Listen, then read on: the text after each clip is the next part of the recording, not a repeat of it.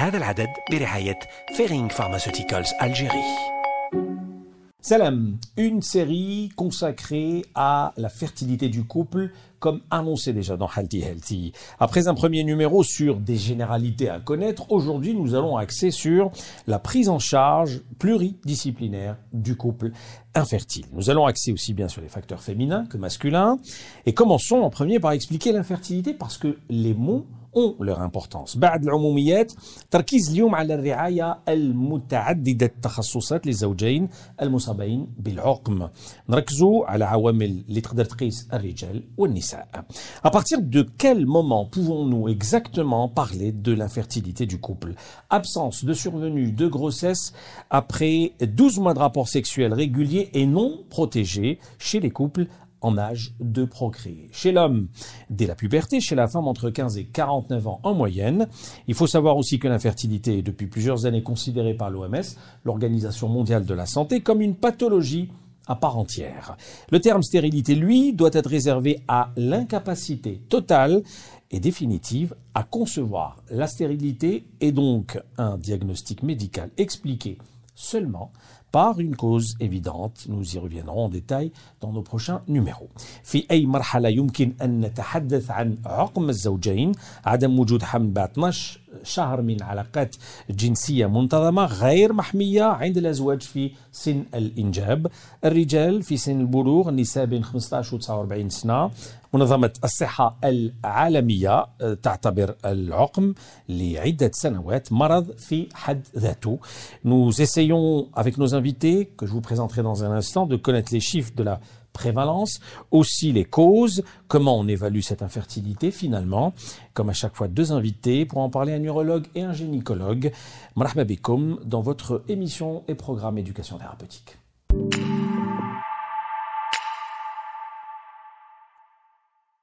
Et nous recevons aujourd'hui en premier pour en parler le docteur Rachid Rebiha. Bonjour docteur. Bonjour. Vous êtes urologue, chef de centre PMA Rotabi à Alger. Merci d'avoir accepté notre invitation.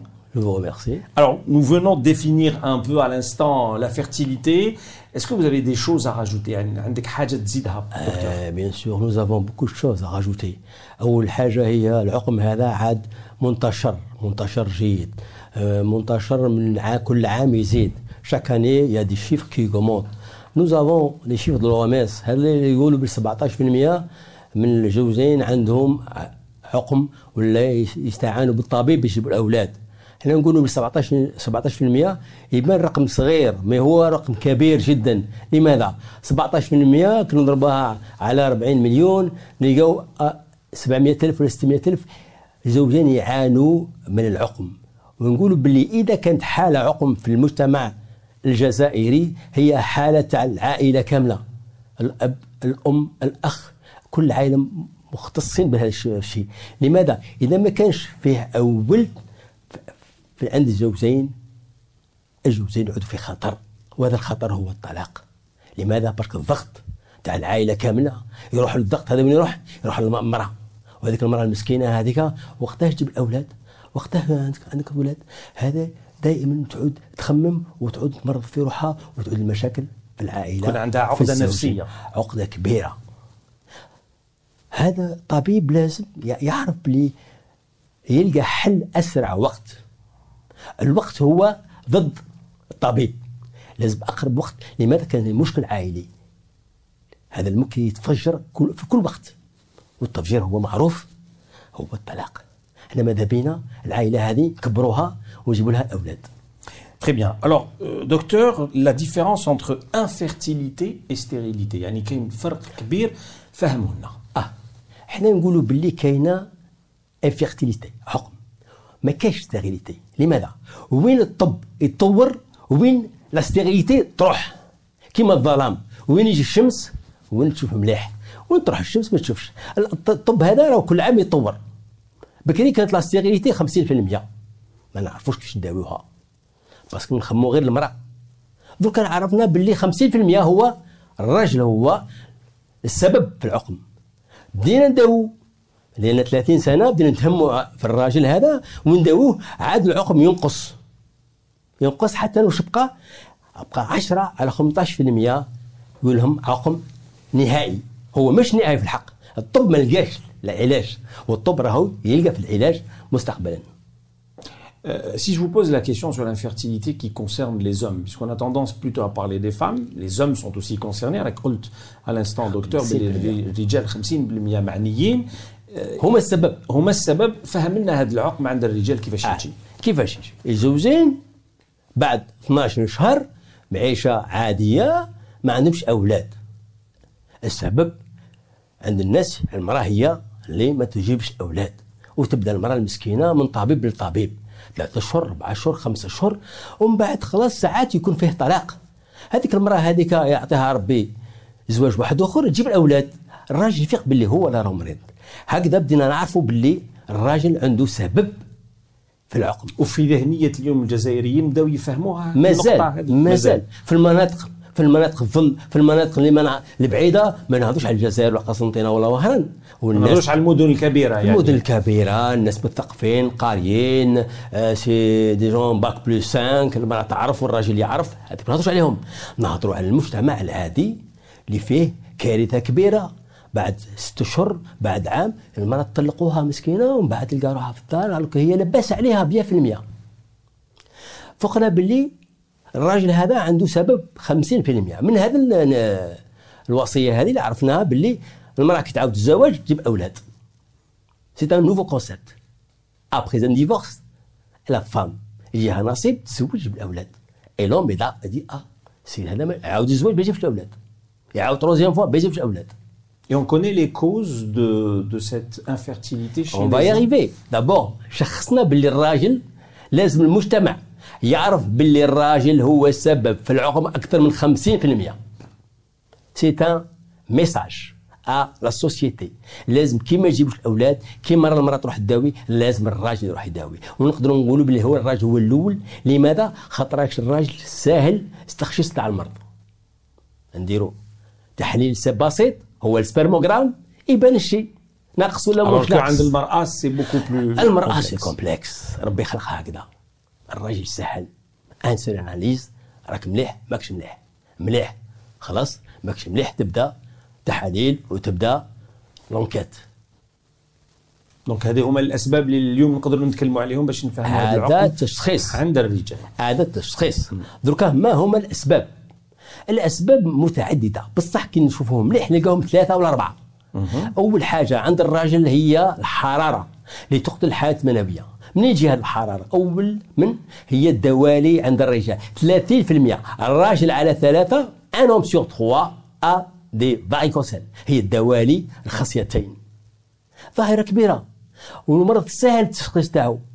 يروح الطبيب يدير الأشعة l'échographie يدير التحاليل spermogramme ويشخص المرض. ومن ثم كان فيه علاج وكان فيه أولاد إن شاء الله. bien. هذا الحل الأول. الحالة الأولى. الحالة الثانية هما الأمراض المعدية. Les maladies sexuellement transmissibles. Les, ils sont très ils sont très fréquents c'est 30% في الحالة الثانية تقدر تعرفهم. سهلين. دير تحاليل. في المخبر يبان الم- الجرثومة تعطيها دواء يرتاح. ما تخبيش. ما تقولش أنا لاباس عليا أنا ماشي مريض. آه أنا المرأة هي المريضة. alors الراجل هو اللي عنده الجرثومه هذه. ثالثا المحيط. المحيط والتلوث المحيط. ça on rentre dans la mondialisation la fertilité dans le monde en 50 ans elle a diminué de 50% à cause de l'homme les spermes de l'homme ont diminué de quantité 50% انخفاض 50% الماكله اللي ناكلوها اللي هو ماشي اللي الماكله نتنفسوه بزاف حوايج اول حاجه هو لي بلاستيك لي فطالات. هذا البلاستيك اللي تشوف فيهم في الشكاره تاع الحليب الشكاره تاع الخبز الشكاره تاع البطاطا الشكاير هذوم بلاستيك راهم يأثروا على les, les, la perturbation hormonale les perturbateurs endocriniens هذو اللي يأثروا على الهرمونات اللي هما يمدوا les spermatozoïdes يمدوا في la femme les ovocytes ça, ça perturbe ثانيا المحيط اللي نشوف فيه ce qu'on appelle la chaleur et tout ça.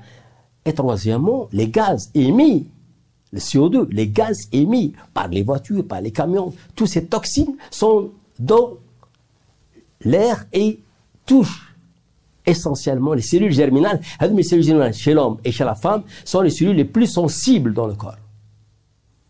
D'accord Alors, docteur, pourquoi parle-t-on exactement de collaboration pluridisciplinaire هذه الكلمه تاع pluridisciplinaire ماذا بينا نفهم هذا العقم l'infertilité est une maladie nouvelle on l'a dit قلناها يا 60 سنه كل شوف جدك عنده 10 اولاد باباك عنده سبعه اولاد انت هي عندك واحد ولا زوج ولا زيرو دونك انا نشوفوا انخفاض هذا ظاهرة جديدة. كي الظاهره الجديده ماشي طبيب واحد يداويها. لازم لها الخبير في المخبر لازم لها طبيب الرجال لازمها طبيب النساء لازم le biologiste et biologiste. هذا كل و l'endocrinien وبالك même le sociologue مازال. ولازم le psychologue لازم le sociologue ولازم نداو المحيط. هذم كل أعمال هذم ظهروا باللي انخفاض كبير.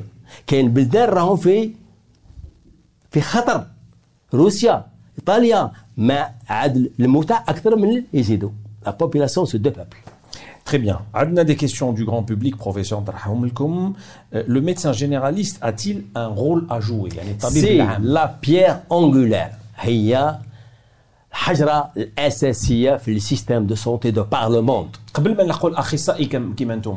c'est la pierre angulaire. قبل ما تاكل تغسل يديك.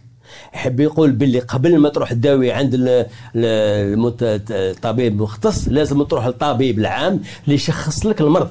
هذاك الطبيب العام أو يعرفك يعرف بابك يعرف المحيط وين تسكن يعرف واش تاكل هو اللي يقدر يقول لك روح عند سي فلان ولا روح عند هذا ولا دير هذا. donc la étape c'est le médecin généraliste. Il faut pas l'oublier.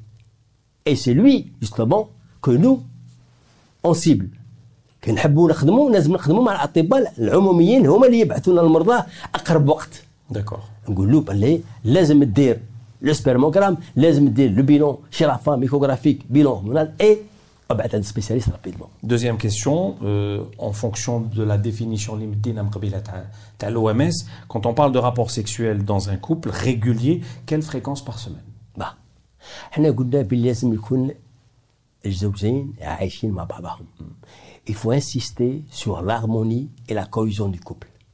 La société, elle est basée sur des couples. Une société stable, c'est des couples stables. لازم يكونوا مع بعضهم دائما قعود معاهم دائما إحنا نقولوا ثلاث مرات في الأسبوع أقل شيء هو مرتين في الأسبوع ما تقدرش تجيب أولاد وانت ما تقولش مع المراه نتاعك Très bien. Merci beaucoup, docteur euh, Rachid euh, Rebiha, urologue, je rappelle, chef du centre PMA euh, Rotabi Alger. Merci beaucoup. Merci. Restez avec nous, nous allons passer au second invité dans un instant.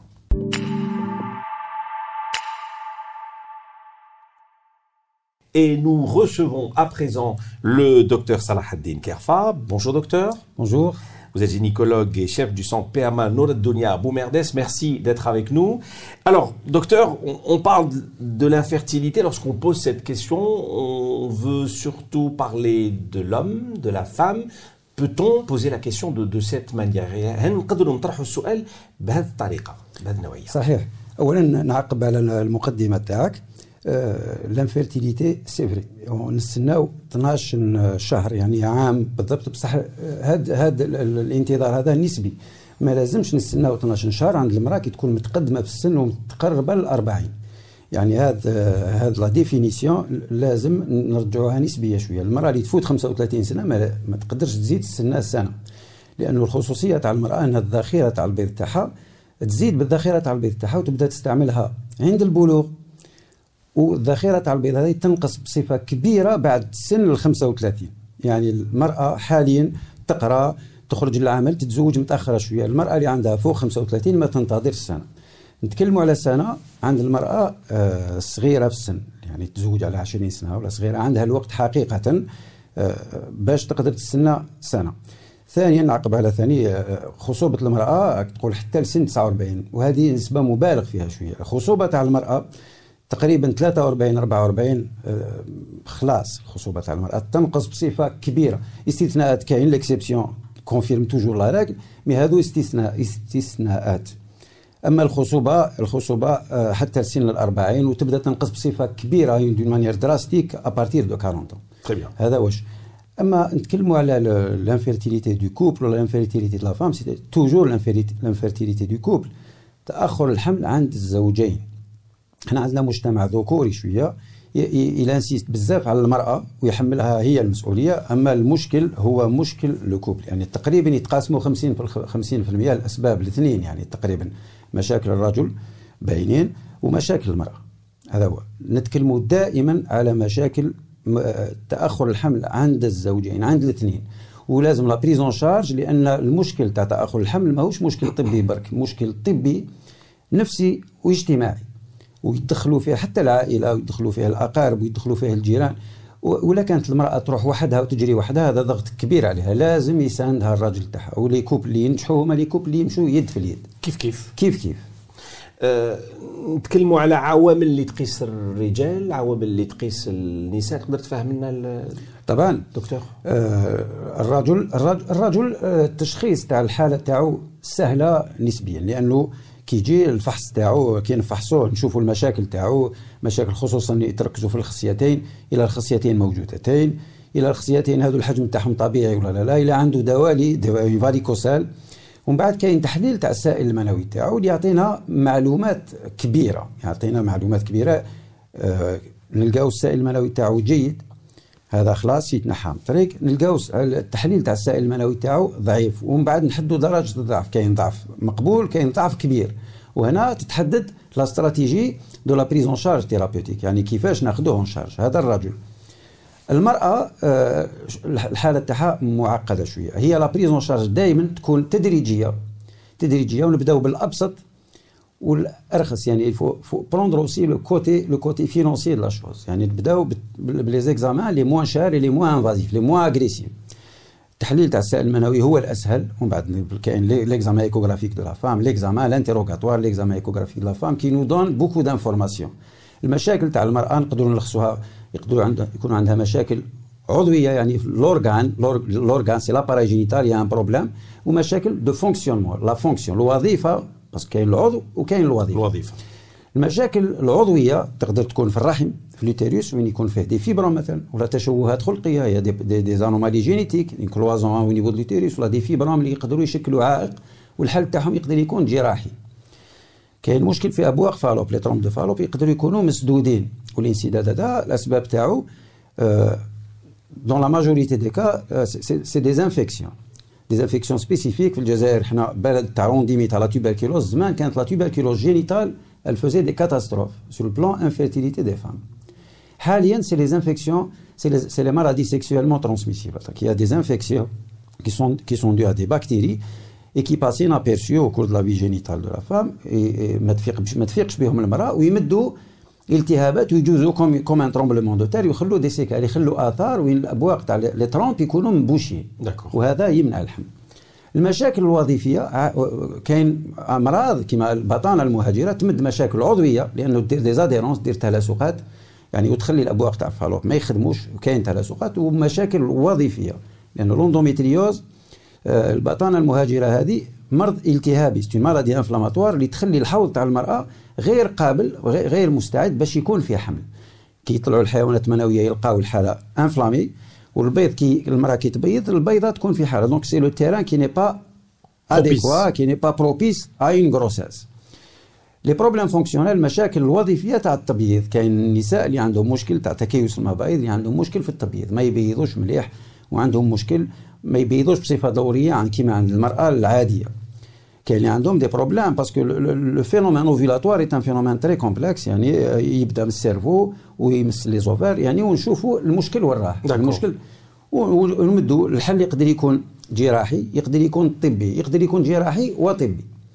ولما la prise en charge في, في العيادة تكون غير ممكنة نجوزوا à une technologie plus avancée هي الإعانة الطبية على الإنجاب ونلحقوا هنا المشاكل تاع التلقيح التلقيح البسيط ولا التلقيح المجهري. عموما هذه هي la prise en charge تاع le couple infertile Et c'est ça un peu aussi l'évaluation du couple infertile ou de l'infertilité بالضبط بالضبط. يعني لما يكون donc la prise en charge تختلف. لما يكون le le le le couple jeune la femme surtout Le message le plus important à retenir, c'est de prendre en charge deux choses. La durée, مدة الحمل مدة مدة التأخر الحمل والسن تاع المرأة لازم النساء يعرفوا بلي العدو الأول تاعهم هو هو لو طون هو لاج هذا هو ناخذ الطبيب لازم ياخذ بعين الاعتبار هادشي ما يضيعش الوقت للمرأة إذا كانت متقدمة في السن وما يتسرعش إذا كانت صغيرة إذا كانت صغيرة ياخذ وقته يهديهم وعنده الوقت ويبدا بالتدريج من لي زيكزامان الأسهل حتى الأصعب ولي زيكزامان الأرخص حتى الأغلى. Connaissons aujourd'hui, connaissons-nous les causes de cette infertilité. يعني نعرفوا منين يجي يجي هذا العقم هذا طبعا كاين أسباب. لما نديروا التحليل تاع السائل المنوي تاع الرجل نعرفوه اذا كان ضعيف جدا هو هو السبب. وكاين أسباب متعلقة بالمرأة اللي ممكن تمس العضو وكاين أسباب تمس الوظيفة. وكاين دي دي كوبل أزواج وين عندهم مشاكل مزدوجة. يعني الراجل عنده مشكل والمرأة عندها مشكل. هذا هو هذو هما الاسباب عموما الدور في هذا في هذا في هذا هذو هما الاسباب عموما Très bien. Merci docteur. Nous avons quelques questions du grand public. Est-ce euh, plus compliqué à traiter lorsque l'homme et la femme ont chacun de son côté des problèmes d'infertilité يعني في زوج متقاسين tout dépend de la cause, tout dépend de la cause. كاين des causes simples. C'est vrai que كاين un phénomène de compensation في les couples يعني كاين مشاكل صغار عند الرجل وكاين حمل يعني لأنه المرأة صغيرة والتبييض تاعها جيد يعني تغطي هذاك النقص. وكاين مشاكل صغار عند المرأة والتحليل وراجلها هايل يعني التحليل تاعو جيد جدا يغطي هذاك النقص.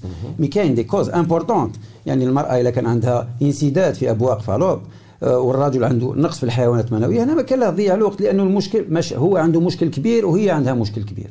donc tout dépend de la nature du problème كاين مشاكل بسيطه تتحل ببساطه بعلاج بسيط كاين مشاكل كبيره لازم لها une prise en charge sérieuse تقدر تكون la prise en charge chirurgicale médicale ولا الاثنين ولا تروح اعانه طبيه على الانجاب du cas par cas du cas par cas سؤال ثاني la forte obésité يعني السمنه est-ce qu'elle peut euh, être considérée comme une cause à l'infertilité?